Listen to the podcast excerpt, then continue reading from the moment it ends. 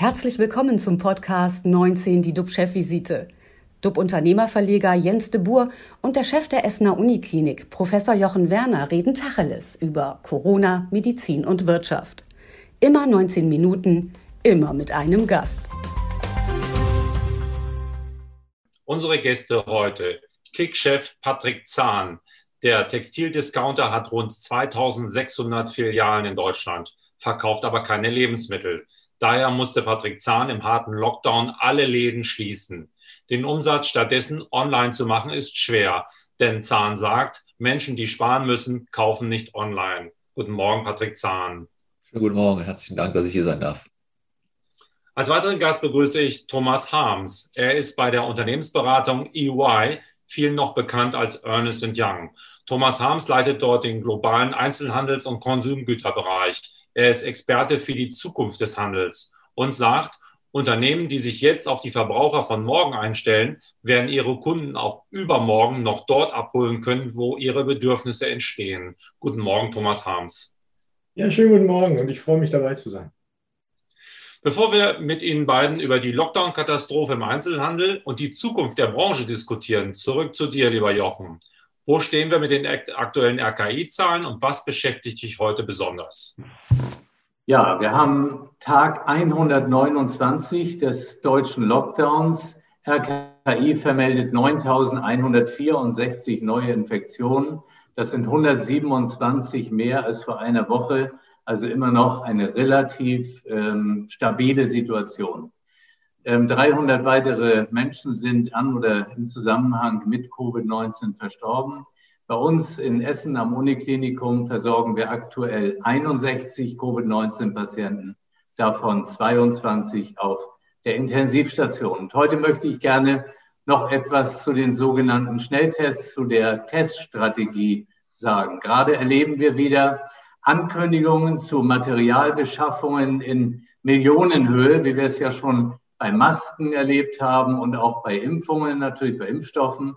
Und jetzt geht es eben um hunderte Millionen von Schnelltests und auch von Selbsttests. Aber wie schon zuvor, wir werden erneut erleben müssen, dass es mit der Beschaffung alleine nicht getan ist. Zum Schluss geht es ja immer um die Nutzung. Und zwischen Beschaffung und Nutzung liegt dann doch die Umsetzung. Und genau das ist das riesige Problem in Deutschland. Unser ehemaliger Bundespräsident Roman Herzog stellte bereits 1997 in seiner Ruckrede fest, ich zitiere, was ist los mit unserem Land? Und uns fehlt der Schwung zur Erneuerung, die Bereitschaft, Risiken einzugehen, eingefahrene Wege zu verlassen, Neues zu wagen. Ich behaupte, wir haben kein Erkenntnisproblem, sondern ein Umsetzungsproblem. Genau, Roman Herzog verwies schon vor über 20 Jahren auf, immer, auf unser immer noch bestehendes Umsetzungsproblem. Jeglicher digitale Ruck blieb in den Folgejahren aus, besonders im Gesundheitswesen und im Bildungswesen. Beide Bereiche führen uns in der Pandemie Hilflosigkeit und Orientierungslosigkeit vor Augen. Die vom Bundespräsident Herzog festgestellte fehlende Bereitschaft, Risiko einzugehen und Neues zu wagen, schlägt aktuell voll durch. Ergänzen möchte ich seine Zusammenstellung um eine weitere Eigenschaft. Es fehlt bei uns die Bereitschaft, Verantwortung zu übernehmen. Und da möchte ich gerne den Fraktionsvorsitzenden der Union, Herrn Ralf Brinkhaus, zitieren, der sagte, Verantwortung kann man nicht teilen, womit wir dann wiederum in diesem ganzen Pandemiesystem ganz schnell im föderalistischen Dilemma enden. Was können wir konkret machen, um wenigstens die Testungen störungsarm zügig zur Nutzung zu bringen? Wir brauchen schnellstmöglich elektronische Dokumentationssysteme für die Schnelltests, deren Ergebnisse jedem Getesteten aufs Handy geschickt und zudem zentral gesammelt werden, damit die Gesundheitsämter und andere Institutionen effektiv damit arbeiten können. Weil Testung und Kontaktverfolgung unmittelbar zusammenhängen, brauchen wir natürlich schnellstmöglich eben auch eine Kontaktverfolgungs-App.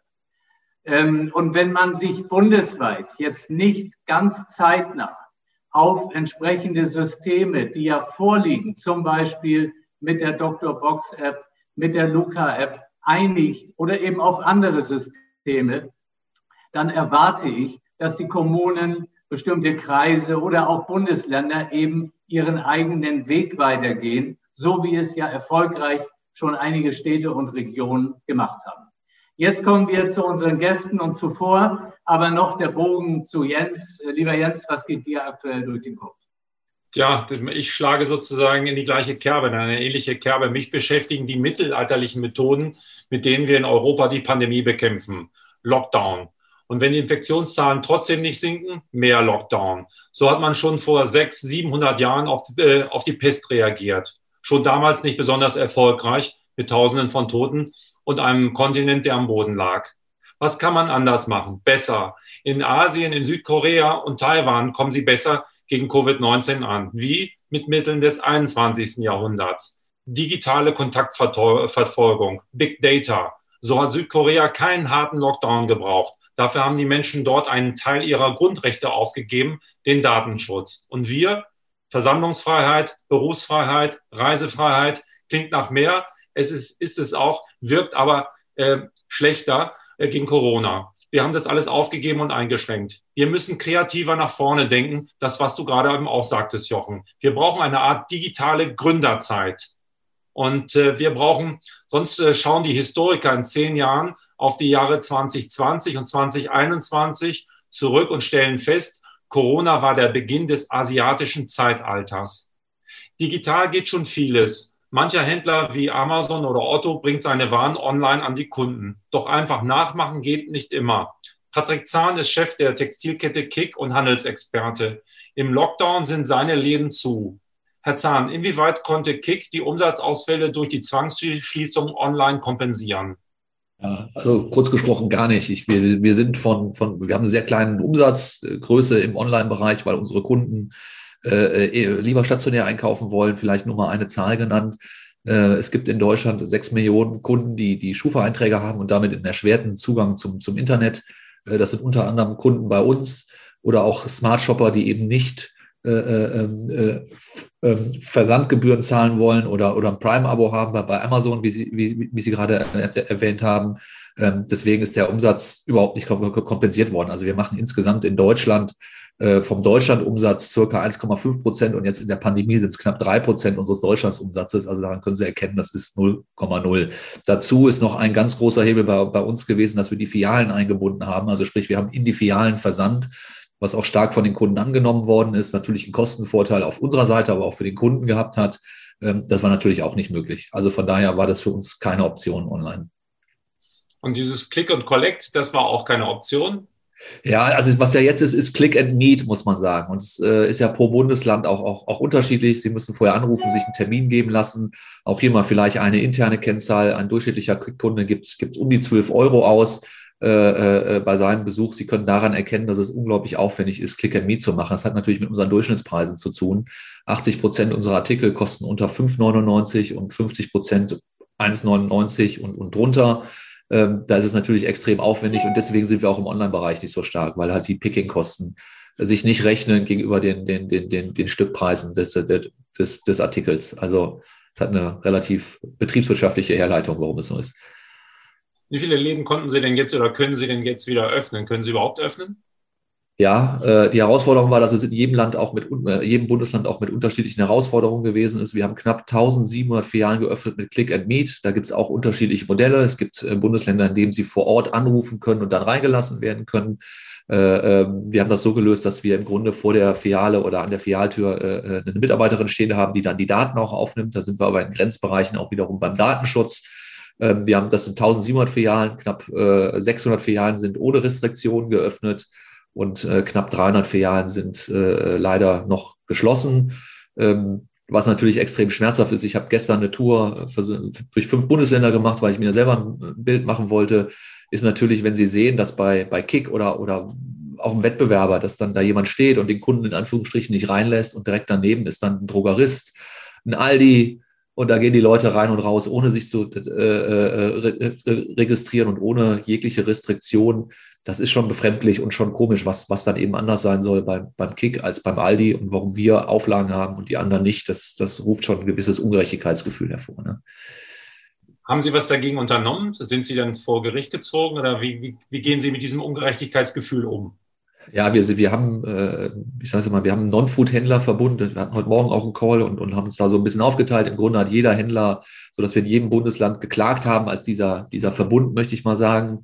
Ähm, es sind aber alle Eilanträge abgelehnt worden und äh, das ist nur ein Eilantrag. Mein Gefühl war eher, dass die Judikative auch Sorge davor hat, äh, ähm, dann ein Urteil zu treffen, was die Schleusen öffnet, weil natürlich bei allen die Unsicherheit über, über, über, über die, die, die, die Pandemie herrscht. Ähm, wir werden es aber nicht aufgeben. Also ein Eilantrag ist das eine, aber wir werden das ausfechten, ähm, weil es schon eine extreme Ungleichbehandlung ist. Und für mich gleicht das schon an Enteignung und Eingriff in den Markt, dass andere verkaufen dürfen und wir nicht. Und die Restriktionen sind, sind, sind einfach nicht nachvollziehbar für uns. Aber Sie sprechen doch mit der Politik, Sie sprechen doch wahrscheinlich mit Herrn Altmaier, mit Frau Merkel. Was sagen die Ihnen dann?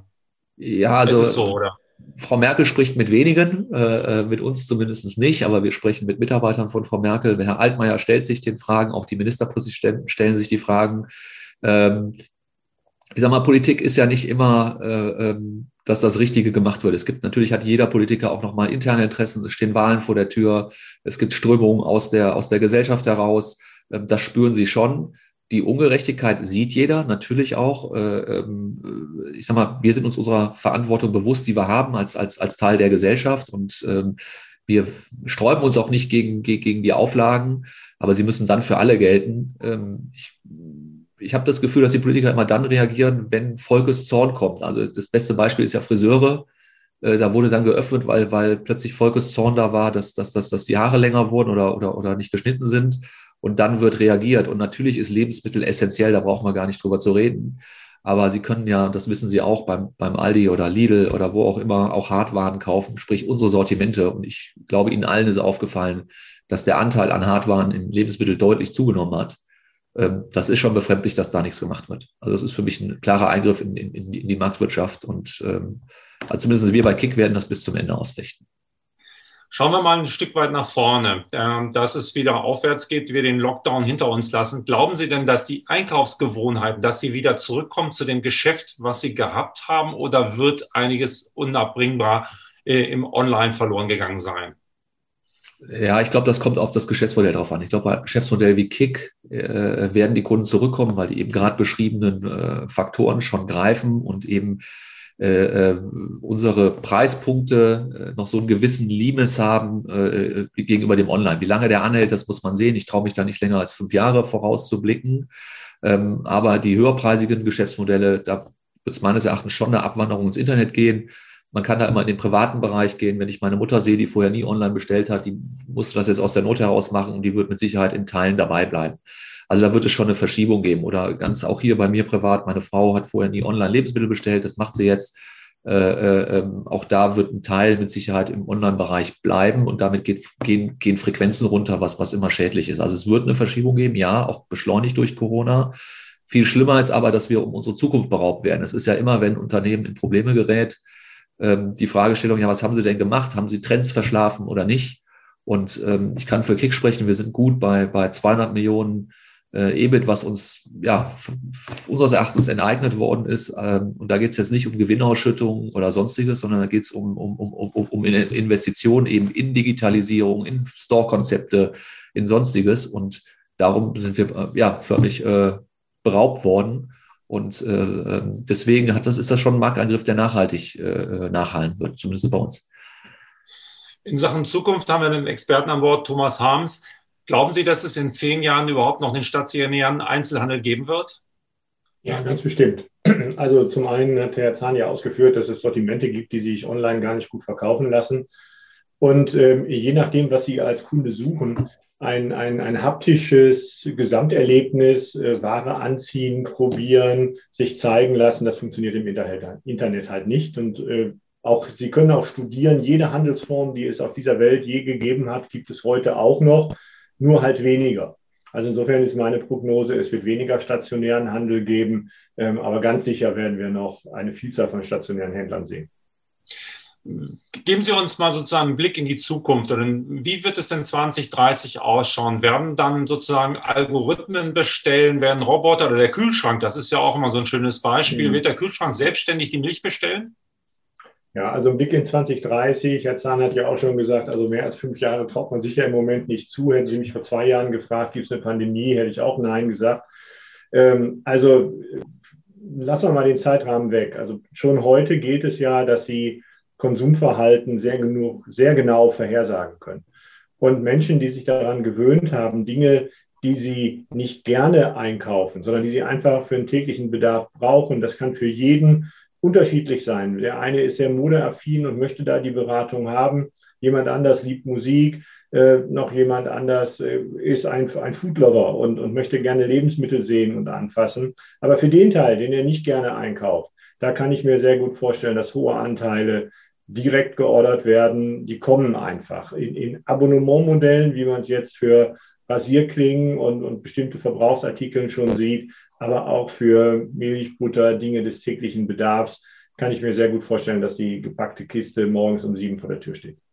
Abonnementmodelle heißt, dass man, sagen wir mal, Kaffee bestellt und dann regelmäßig alle zwei, drei Monate wieder äh, Kaffee nachgeliefert bekommt, korrekt? Genau so, ne? nicht? Äh, oder dass Sie eben die, eine Einkaufsliste vorgeschlagen bekommen, da klicken Sie abends drauf und am nächsten Morgen ist das da. Mhm.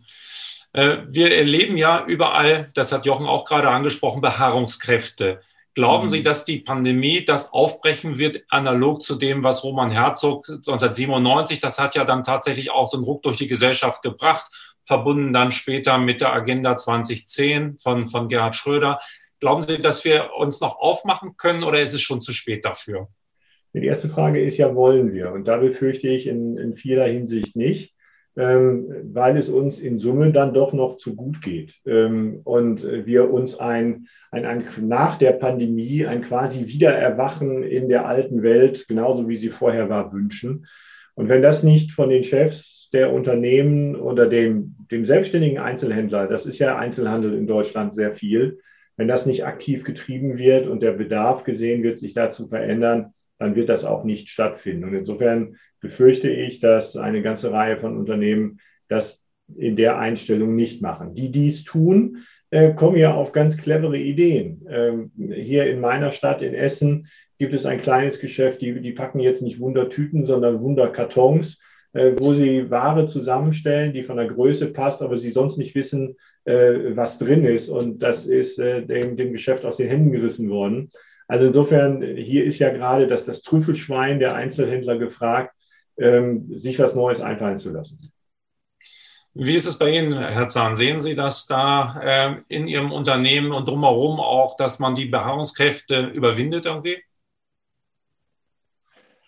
meinem Unternehmen mit Sicherheit, da bin ich fest von, von, von, von, überzeugt. Wir hatten schon vor der Pandemie für uns viele Dinge in Frage gestellt und wie wollen wir uns zukünftig aufstellen und, und äh, sind auch eben vor dem zweiten Lockdown schon, schon in eine, in eine große Projektphase gegangen bin. Se, äh, trotzdem sehe ich, wenn ich jetzt mal nur mal den Staatskredit, den ungesicherten an Karstadt Kaufhof sehe, äh, ähm, glaube ich, sind die, sind die allgemeinen Beharrungskräfte äh, extrem groß. Äh, ähm, äh, ohne jetzt, jetzt ein Bashing zu machen auf Karstadt Kaufhof, aber, aber die Fragestellung ist ja, ist das Geschäftsmodell überlebensfähig? Die wurde ja nicht gestellt, sondern es wurde eben äh, dieser, dieser Kredit gewährt. Von daher würde ich das auch an den Beharrungskräften sehen. Und ich kann das nur unterstreichen. Ähm, ich glaube, es geht uns in der Gesellschaft noch zu gut. Und es gibt auch einen großen Teil der Gesellschaft, an dem zumindest wirtschaftlich die Pandemie komplett vorbeiläuft. Es ist ja im Grunde Handel und, und Gastgewerbe und Hotelgewerbe und Veranstaltungen, die getroffen sind. Äh, mein Umfeld aber äh, von Rechtsanwälten, Ärzten und, und, und so weiter sind ja in Anführungsstrichen gar nicht betroffen. Ähm, und äh, man kriegt ja hier und da sogar mit, wie schön die Zeit ist, weil das mal eine Entschleunigung ist, dass ähm, ich habe eher das Gefühl, äh, ähm, dass die Gruppe, die leidet, eigentlich noch zu klein ist, um, um, um wirklich einen Veränderungsdruck zu, zu erzeugen. Jochen, wie sieht es im medizinischen Bereich aus? Glaubst du, dass äh, jetzt auch ein Ruck durch die Medizin geht oder ist das ein Strohfeuer? Ich habe das ja äh, seit 2018 sehr intensiv begleitet, was Herr Spahn alles an Digitalisierungsmaßnahmen quasi auch äh, eingeleitet hat, ganz viele Gesetzgebungen. Das, was mich wirklich beschäftigt, ist, werden diese Maßnahmen umgesetzt werden. Es wird eine Bundestagswahl inzwischen dann abgelaufen sein zum Herbst. Und meine Befürchtung, wenn ich das alles jetzt erlebe, ist, äh, ein Teil wird nicht ab, äh, umgesetzt, es wird wieder verharren, die einzelnen Interessensverbände kehren vielleicht ein wenig zur Ruhe zurück. Also das Positive, was ich noch vor zwei Jahren dachte, das schlägt langsam in eine Skepsis um. Herr Harms, wenn Sie beraten, brauchen Sie ja auch eine Vision. Wie sieht Ihre Vision aus für die Innenstädte? Was wird sich, wie können wir uns die Innenstädte der Zukunft vorstellen, wenn wir in Essen, wo Sie wohnen, wo Sie sind, in einigen Jahren äh, ja, durch die Innenstadt äh, flanieren? Was werden wir dort sehen?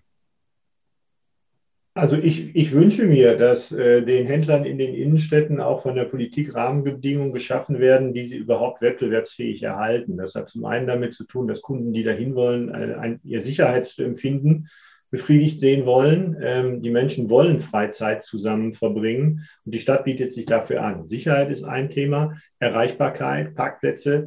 Im Grunde machen wir es den Menschen ja besonders schwer, in die Stadt zu kommen und beschweren uns nachher, dass dann die Innenstädte weniger Verkaufsflächen haben.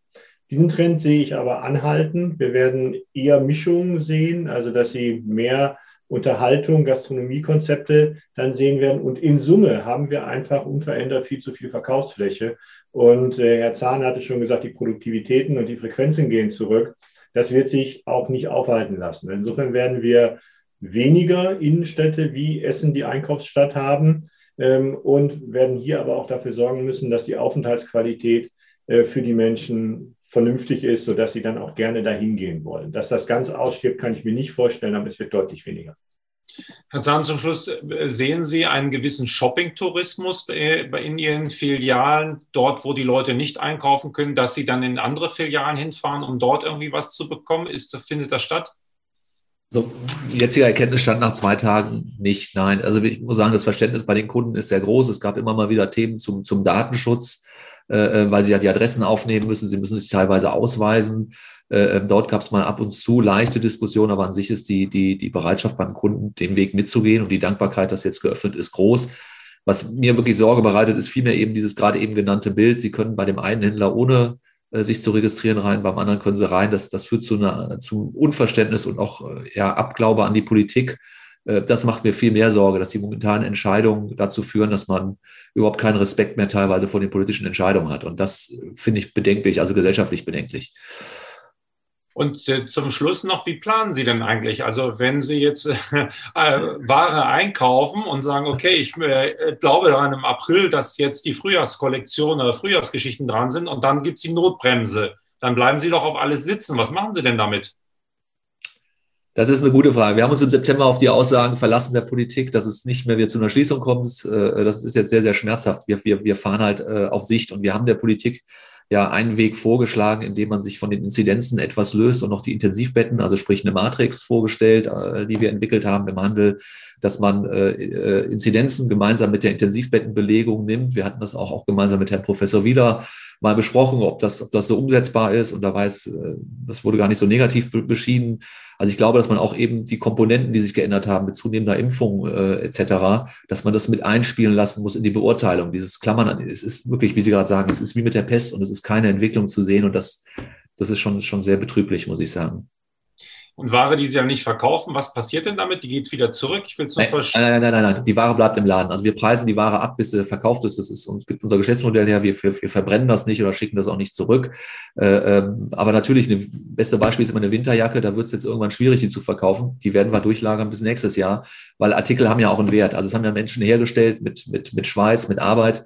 Äh, ähm, und das irgendwie zu verbrennen oder wegzuwerfen, ist nicht, äh, nicht unser Geschäftsmodell. Vielen Dank für die Insights. Ähm, das war sehr interessant und 19 äh, Minuten sind leider vorbei. Ich würde noch viel, viel länger und viel mehr mit Ihnen gerne diskutieren. Vielen Dank, Thomas Harms und äh, Patrick Zahn. Unsere Talkgäste am Donnerstag sind Daniel Kardinal, der den Bereich Versorgungsinnovation bei der Techniker Krankenkasse leitet und Dr. Friedrich Schwand, Gründer und Chef des Statistikportals Statista. Da hören wir hoffentlich äh, Positives über Deutschland aus dem Land der Ideen. Bleiben Sie gesund, klicken Sie rein, wir freuen uns auf Sie. Vielen Dank aus dem Norden. Herzlichen Dank. Herzlichen Dank. Aus Essen. Das war 19 die DUB-Chefvisite als Podcast. Die Videos dazu gibt es auf watz.de und auf dub-magazin.de.